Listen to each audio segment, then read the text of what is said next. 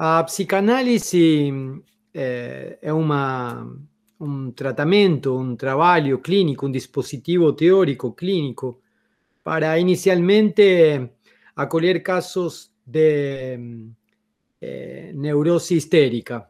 Más tarde, como sabemos, eh, Freud introducirá as neuroses obsessivas, as questões de perversão, psicosis.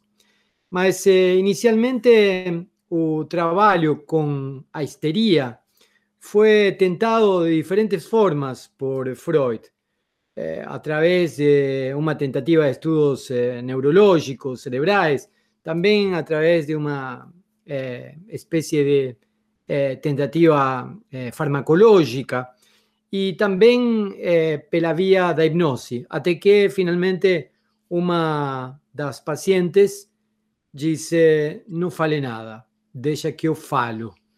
E a partir desse falar dessa paciente, de algum modo se apresenta para Freud a técnica de, do, da cura pela palavra.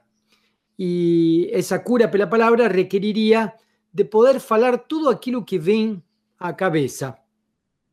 É, essa fala, às vezes desconexa, às vezes não, às vezes é, fantasiosa, é, que recorre a sonhos, a imaginações, que se demora nos lapsos, nos equívocos, eh, se transforma en una técnica psicanalítica y que eh, sería regla de oro, aparentemente, de la psicanálisis, a asociación libre, falar livremente. Eh, para poder entender o que é livre, então, o que é associação e o que é essa associação livre, é que hoje nós eh, nos encontramos nesse podcast. Eu sou Daniel Omar Pérez y este es un podcast de filosofía y psicanálisis.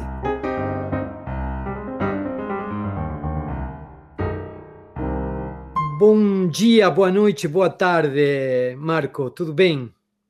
Olá, Daniel, querido, tudo bom? Obrigado pelo convite, sensacional participar aqui com você, né? E com todo mundo que já veio antes de mim, né? Hoje eu tô me sentindo todo, todo, né? Pô, quem diria? Então, é, eu queria conversar contigo hoje é, sobre a associação livre. Né? Aparentemente, a psicanálise é, muda, tem diferentes clínicas, tem diferentes settings, inclusive. O setting pode ser um divã, pode ser um, uma cama.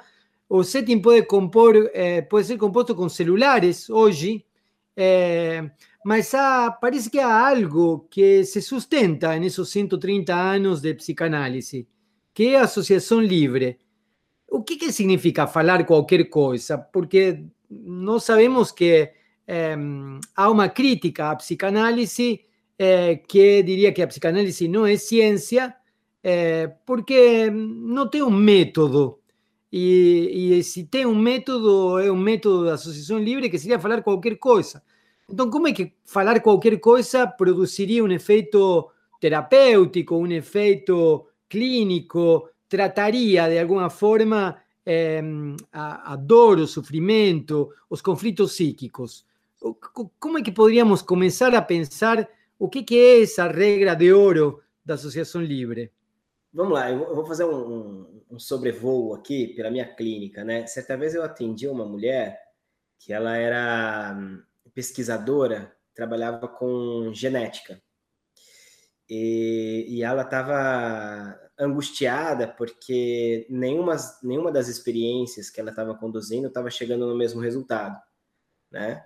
E aí eu fiquei preocupado também, porque, poxa, era tese de doutorado dela, né, tal. Eu falei assim, mas como assim, né? É, você faz uma pesquisa, você demora anos trabalhando na pesquisa não chega no resultado. Ela falou assim, Marco, o problema é que quando a gente replica o método, a gente não tem certeza do que, que vai dar. Quando o método está sendo aplicado de forma correta, a gente espera um resultado. Ela trabalhava com peixes. Aí ela disse assim que é, para ver a, a, genética dos peixes, né, é, a luz dava diferença. Se alguém colocava uma gotinha a mais de alguma coisa, dava diferença. Então, por mais que o método fosse observado à risca, o efeito era sempre outro.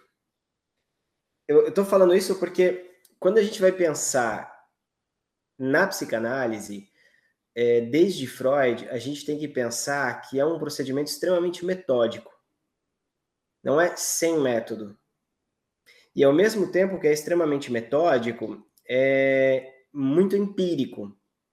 No sentido de que, por mais que eu aplique corretamente o método, nada me garante, absolutamente nada me garante, que aplicando esse método eu vou alcançar o resultado que eu espero.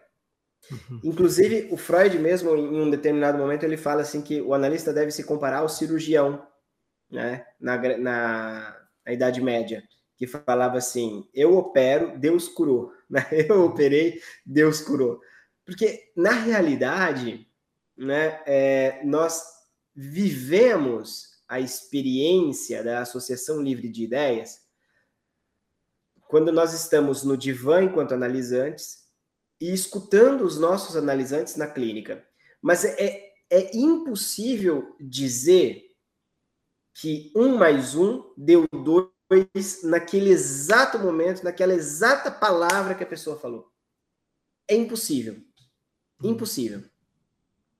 A gente tem mais ou menos, é, é, assim, é, tem mais ou menos é, alguma sensação de que, ah, pode ter sido isso, né? Ah, tal, mas duas, três sessões depois o paciente fala, é, pode ter, mas foi mais, né? Ou seja, uhum. né, a associação livre de ideias, ela não se sustenta num ponto de estofo de uma ligação que produza um sentido. É, às vezes tem, tem um equívoco muito interessante dentro da, da, da, da, formação de analistas mesmo, né? principalmente dentro das universidades, né? onde trabalham ali com textos de uma forma mais teórica sobre a psicanálise, que confunde a associação livre de ideias, que é a regra fundamental, com a sugestão que Freud faz aos pacientes para poder sustentar essa regra. Quando Freud vai dizer assim, olha, fala tudo que vier à cabeça, é não é isso a associação livre de ideias, né? Isso é o que pode produzir a associação. O peso da, da clínica não está em falar tudo que vem à cabeça, mas está em poder associar aquilo que eu estou falando com algo que me ocorreu, com algo que eu lembrei, com algo que me aconteceu, com algo que eu espero para o futuro. Uhum. Né? Então, essas associações. É aí que está o X da questão. E é isso que é muito pouco trabalhado na maioria dos cursos que a gente vai ver, né, de técnica, de método em psicanálise. Ou seja, que um discurso, por exemplo, um discurso cotidiano, um discurso, esse, esse que eu estou fazendo agora, ese discurso es un discurso que articula las palabras a partir de una lógica, podríamos decir aristotélica, y a partir de una gramática que podríamos llamar de portuguesa. Entonces, esa, esa gramática y esa em, lógica, olha o lapso que cometí, esa dramática, eh, eh, a una dramática... Eh, interesante. Ahí en esa, en esa dramática es que se introdució eh, sin mea permisión consciente eh, una asociación libre de idea, podríamos decir así, ¿no? De algún modo, ahí atravesó, cuando yo estaba queriendo asociar a idea a partir de la lógica aristotélica y la gramática portuguesa, se atravesó a dramática portuguesa en ese, en esse discurso. Poderia ser pensado dessa forma? Perfeito, eu acho que o exemplo foi sensacional. É alguma coisa que atravessa, né? É eu, eu, deixa, eu, juro que não foi, não foi roteirizado. Não foi pensado, né? Aconteceu mesmo. É, é, mas vamos lá, né? Tem uma questão do setting também que é importante, né? Eu, para mim, Daniel, eu tenho cada vez mais claro que o setting de uma análise é a transferência né? Então, é, por mais a gente pode até brincar aqui, né? Falar assim, ó, oh, isso é o inconsciente, não sei, não sei se é ou é ou não é. é o é, né? de novo, eu não sei se é o inconsciente. Eu aposto que seja, suponho que seja. Mas isso só vai ter sentido na medida em que eu, em análise, dirijo isso a um outro, né?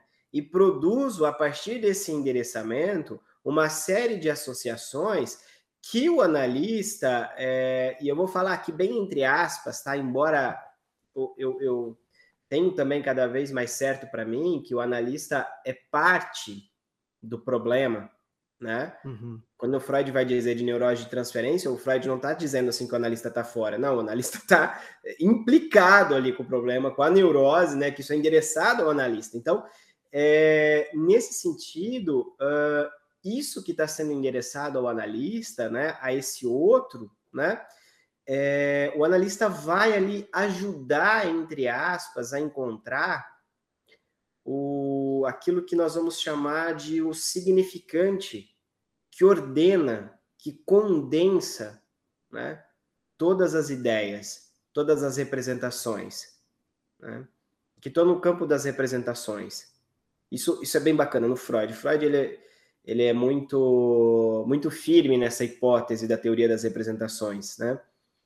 Depois o Lacan, no, no, seminário 11, principalmente, né, ele vai dizer que a, a ideia da associação livre de ideias é fazer com que o paciente ao falar sobre si, comece a dizer coisas que sequer ele sabe sobre si, mas que estavam aí o tempo inteiro. Né? Uhum. E isso é, mas não é assim que ele vai falando, vai associando e vai montando um sentido. Não, não. Vai montando como se fosse uma teia de aranha, como se fosse um mapa para ser lido. Mas quem uhum. lê, quem interpreta, é aquele que escreve. E, e aqui tem o ponto. Quem escreve não é o analista, nem o analisante, é o sujeito. Então, a associação livre de ideias é a regra de ouro da psicanálise.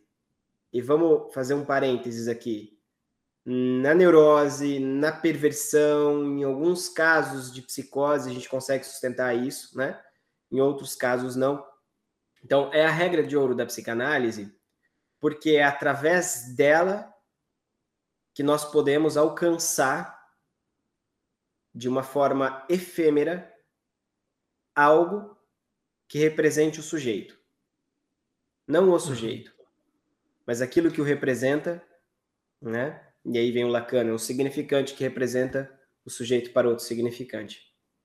Isso em relação com o analista. Eu não sei se eu estou sendo muito teórico, muito chato, mas. Então, quer, quer dizer que um sujeito em análise fala, e esse sujeito em análise que fala vai produzindo associações de ideias que vai conduzindo de um lugar a outro, e a partir de aí começam a aparecer algo assim como significantes, elementos significantes que são pontuados pelo analista. Agora, esse sujeito em análise se produce justamente en esa relación transferencial entre médico-paciente, diría Freud, entre analista y analizante, en un set de análisis.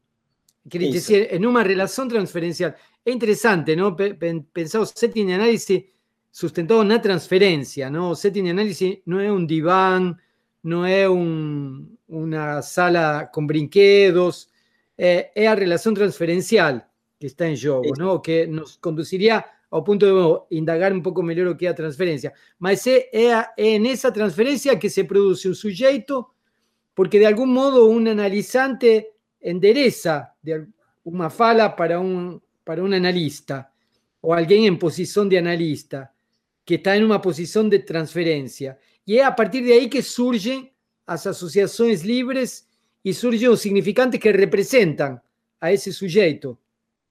Seria isso. Isso. isso. E, e, é interessantíssimo pensar a questão da transferência, Daniel, porque o Freud mesmo escreve, né, é, na dinâmica da transferência, que a transferência nas instituições, no caso das instituições hospitalares, é, é muito mais forte do que fora das instituições. Isso está escrito por ele, né? E quem uhum. atende nas instituições, CAPS, né, em outras instituições, eu mesmo já recebi pacientes de CAPS, de instituições particulares, né, tal, é, de saúde mental, a gente vê que isso é muito real. Né? Vamos lá. É, eu, eu, parto, eu parto do pressuposto de que a transferência é endereçar a qualquer um, né? endereçar a qualquer um um problema que me concerne, como se esse outro fosse a solução. Não é, não é que esse outro vai me apresentar uma solução. Não, esse outro é a solução. Por mais que ele ignore. Se eu vou num médico, por exemplo, e nós tivemos a live né, com o Marcelo Vera sobre o suicídio, né? E Sim. o Marcelo falou disso dos psiquiatras, né? Os bons psiquiatras são aqueles que sabem que o que segura o paciente não é a medicação, mas é essa relação, né, que se estabelece com os pacientes. Então, é, de alguma maneira, a gente acaba vendo cada vez mais na cultura de hoje o quanto é importante esse laço com o outro. Então, eu me endereço ao outro como se o outro fosse a solução do meu problema. Uhum. É, isso isso é, é, é uma, uma, teoria da conspiração que eu tenho, né? A partir do mal-estar na civilização do Freud, quando Freud fala lá que é, o, pior, é, o pior sofrimento humano é aquele das relações humanas, né? E voltando lá na dinâmica da transferência, o Freud vai dizer justamente disso, que nós nos aproximamos é, do médico, do mestre, do analista, de quem quer que seja, né? Com expectativas libidinais insatisfeitas. Aí eu sempre pergunto, quem tem a expectativa libidinal satisfeita? Claro. Então, é... Agora, Oi. Deixa eu entender isso, então, antes de você avançar. O analisante, o sujeito, o indivíduo, a pessoa com um mal-estar, uma dor, um sofrimento, vai para o analista e endereça, dirige a ele uma fala. Então, dirige a ele uma fala como se este, o analista, fosse a solução de aquele problema que é, ele tem tanto dor, sofrimento, mal-estar. E aí, então, endereça essa, dirige essa fala para o analista como se ele fosse o, o, o, a solução. O analista responde dando a solução? Então, sim e não. Por quê? Uh, o analista responde dando a solução no sentido de que fale mais sobre isso. Aham. Né? Boa. É, é, é igual, é, o, o, eu acho que aqui tem a questão socrática, né? O analista responde, ao passo que o indivíduo interroga o analista, o analista responde interrogando o sujeito. Então, a solução está aí. Né? É interessante, tá como aí. Sócrates devolvia, Sócrates eh, perguntava quando interroga, quando davam a resposta, ele voltava a dar eh, a contrarresposta, digamos, tentando é. indagar a alma humana, digamos, de algum modo, tentando indagar a psique humana. É. E ele achava que a verdade não estava em Sócrates, sino que a verdade eh, habitava o sujeito que, que levava a interrogação adiante, não? É, é, é mais ou menos assim. Quando o cara vem com um salto mortal, o analista vem com um duplo twist carpado. Né? A hora que o cara fala, ganhei, o analista intervém. Por, por isso o analista é importante. Né? Mas aí tem uma coisa, Daniel, que eu ia falar, né? E, e não pode deixar escapar isso. Porque o analista, sendo a solução, né, intervindo, né, dando a resposta, nesse sentido de resposta, não é, ah, faça isso, faça aquilo, porque aqui você parte daí de uma ética própria, de uma moral própria, de um, de um aquilo que você acredita que é bom ou ruim, né? E aí você não tem psicanálise, você tem qualquer outra coisa menos a possibilidade de uma análise, né? Mas então o analista, quando faz parte desse tratamento, faz parte da cura, parte importante da cura, né? O analisante endereça uma fala ao analista como uma figura importante na sua vida, como uma representação de alguém importante. O Lacan vai saber o que acontece na análise. Isso no função e campo da fala e da linguagem, se eu não me engano. Não. É a formação, a situação da psicanálise é a formação do analista. Um desses dois textos, eu estou trabalhando com esses dois textos o ano inteiro. É, e aí depois ele vai dizer e para saber o que é a, o que acontece numa análise, o que é a transferência, é preciso saber o que encobre o advento da fala que é o que nós vamos hum. pensar como resistência. Hum.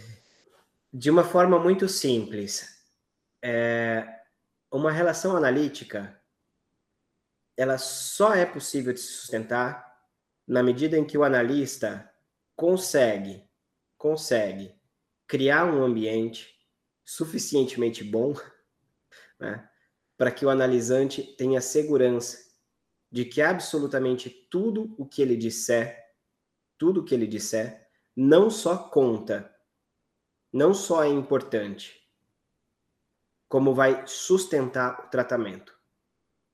Uhum. Por quê? Porque, principalmente quando a gente vai trabalhar com perversos, a hora que o perverso começa a falar algumas coisas e o analista se angustia, porque tem toda uma cena montada aí, né? O analista diz que perverso não fica em análise. Não é porque o perverso não fica, é porque o analista não deu conta de escutar.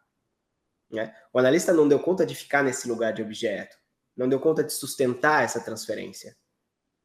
Entende? Então que a associação livre de ideia só é possível na medida em que o analista intervém e sustenta com o seu ato isso que Freud vai chamar da regra fundamental. Uhum. Não é só que... chegar, não é só chegar e falar para o paciente, fala tudo que vem à cabeça. Isso não é associação livre. Uhum. Ou seja, que o, o, analista é a solução na medida em que ele é, abre a possibilidade de uma fala do outro lado e também de uma escuta, é, mas não apenas do lado do analista, sino também do lado do analisante, que o analisante possa é, é, falar, mas também poder escutar o que fala, na medida em que o analista não dá como solução uma receita, como você dizia, faça isto, faça aquilo, sino o que dá é a possibilidade de que haja análise. Isso, isso. Eu acho, acho bem bonito isso importante, né? A possibilidade de que haja análise, porque não está garantido. Uhum. É, não está garantido. É, ou seja, por mais que eu associe livremente, é, isso não garante que uma análise esteja acontecendo. Uhum. Né? É preciso tem que, além que da... ah. Isso, tem algo que garanta que uma análise esteja sendo? Esteja sendo, não. Que foi, talvez. né? que, que existiu uma análise, isso é bem bacana, né? Que existiu uma análise sempre no passado. Por isso, por isso eu acho muito bacana essa ideia do Lacan, né? É, na proposição de, de 9 de outubro, sobre o analista da escola, quando ele vai dizer que é, é essa ideia né, de que há uma passagem de analisante a analista mas essa passagem de analisante a analista revela que houve uma análise. Aham. Revela que houve um analista. É, a posteriori, digamos. Isso, isso. A sacada é essa. Não é porque tem alguém se analisando comigo que vai vir aqui na próxima sessão e vai ser uma sessão de análise. Às uhum. vezes não. E, e, às vezes isso é muito importante, né, Daniel? Acho que é muito importante a gente falar disso também, né? É, às vezes é, é, aqueles, aquelas rotações que a gente vai falar do touro, né, tal, pensar topologicamente ali, né, são as sessões da análise, né, eu uso bastante a figura do touro para pensar isso aí, mas é, às vezes é importante até que o analisante pare com a análise, interrompa com a análise, para que a análise tenha efeito. Interessante isso. Quer dizer, vezes... produzir um trecho de análise para poder, digamos, de algún modo precipitar y producir otro trecho de análisis. Perfecto, perfecto. Yo estaba otro día conversando con Sibeli Scarpelín eh, y ella me explicaba la clínica de Dolto y cómo Dolto decía de que eh, eh, o psicanalista no tenía que brincar con la crianza, que no era una brincadera. O sea, no se trataba de no sentar, hacer diseños, mas que a psicanálise não era uma brincadeira, assim como a psicanálise não é uma conversa. Ou seja, não é o fato de que o analisante chegue no horário a teu, a teu consultório e fique falando que eh, se produz uma análise. Aí existem outros elementos, não? Que seja, assim como não se trata de brincar simplesmente com uma criança, e isto seria substituir um parceiro de, de, de, de, de brincadeira, también en la psicanálisis no se, no se trata de sustituir é, o amigo, o padre, o pastor, é, o tio com o qual eu poderia, a tia com a qual poderia é, conversar. Não se trata disso em, em associação livre e na fala do paciente. Se trata de produzir uma análise aí. É, é, é, bacana poder pensar por aí, porque às vezes as pessoas falam assim, ah, é falar tudo que vier à cabeça.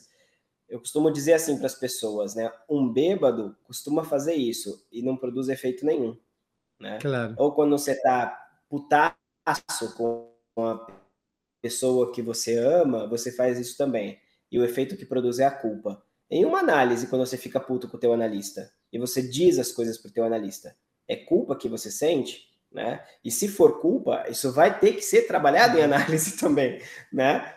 É, eu, acho, eu acho bem bacana, né? Poder, é, poder jogar com isso, né? Que a situação é, analítica é uma situação extremamente artificial, né? É, uhum. é uma criação mesmo, né? E por isso que nós devemos ser extremamente rigorosos, é, tanto com a teoria quanto com o método, porque qualquer coisa errada que a gente faz por imperícia, por imprudência, né, vai produzir, como diz o próprio Freud, né, um gasto desnecessário de dinheiro pelo lado do paciente, né, e ao mesmo tempo uma perda de tempo para o analista. Muito, muito obrigado, Marco Leite. Muito obrigado pela, pela tua fala, pela tua conversa aqui hoje. Eu que agradeço, meu querido. Até a próxima. Até tchau, a próxima. Tchau. Até mais.